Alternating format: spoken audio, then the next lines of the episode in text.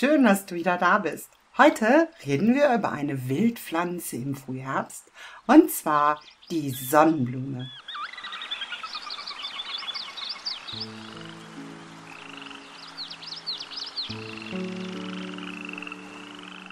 Die Sonnenblume gehört zur Familie der Korbblütler und jeder hat sie schon mal gesehen. Sie wächst als einjährige krautige Pflanze, das heißt eigentlich nur, dass sie Blätter hat, und die Blätter sind wechselständig am Stängel angeordnet. Die von uns wahrgenommenen Blüten sind eher Blütenkörbchen.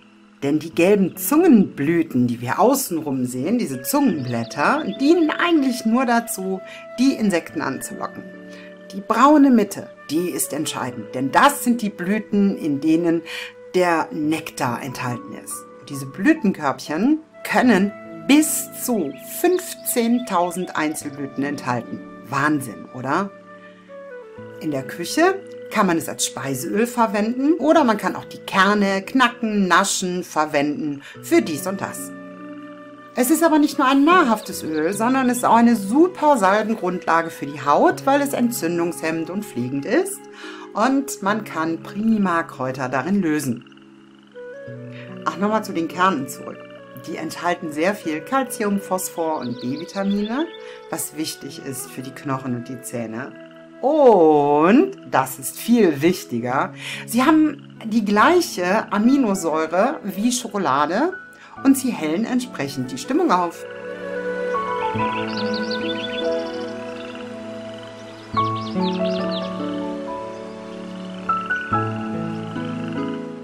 Ein kurzer Steckbrief. Die Sonnenblume gehört zur Pflanzenfamilie der Korbblütler, der sogenannten Asteraceae. Wissenschaftlich heißt sie Helianthus annuus.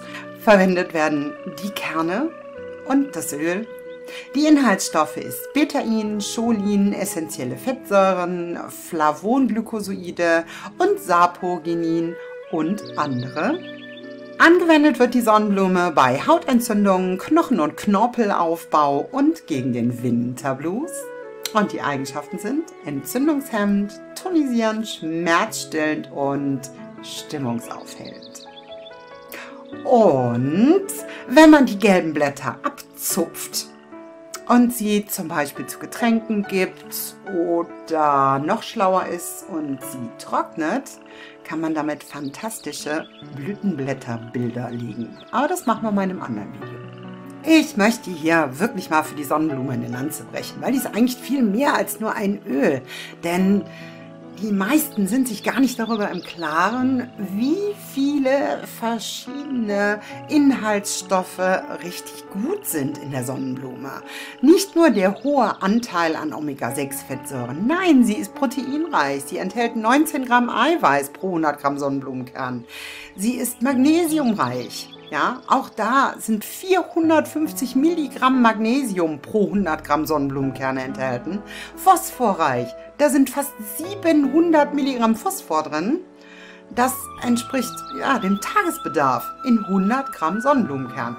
Zinkreich und vor allem beim Kupfer sind 100 Gramm Sonnenblumenkerne 150 Prozent des Tagesbedarfs. Ich finde, ab und an darf man sich da ruhig mal einen kleinen Snack gönnen. Kommen wir zu meiner Lieblingskategorie. Wissenswertes über die Sonnenblume. Als allererstes Sie ist ein Einwanderer. Sie stammt nämlich ursprünglich aus Nordamerika und wurde erst von den spanischen Seefahrern mit nach Europa gebracht. Hier war sie dann lange Zeit eine Zierpflanze und erst so im 17. Jahrhundert haben sie festgestellt, ach ja, die schmeckt ja lecker, da machen wir doch was Tolles draus. Und dann wurde sie als Ersatz für Schokolade in Kuchen gebacken. Und erst mit der Industrialisierung ging es dann los und aus ihr wurde Öl gewonnen. Die zweite Sache ist, warum heißt die Sonnenblume eigentlich Sonnenblume? Wer jetzt denkt, das hat was damit zu tun, dass mit ihren wunderschönen Blüten ja auch aussieht wie eine große Sonne, leider falsch. Die Sonnenblume hat eine fantastische Wachstumssteuerung.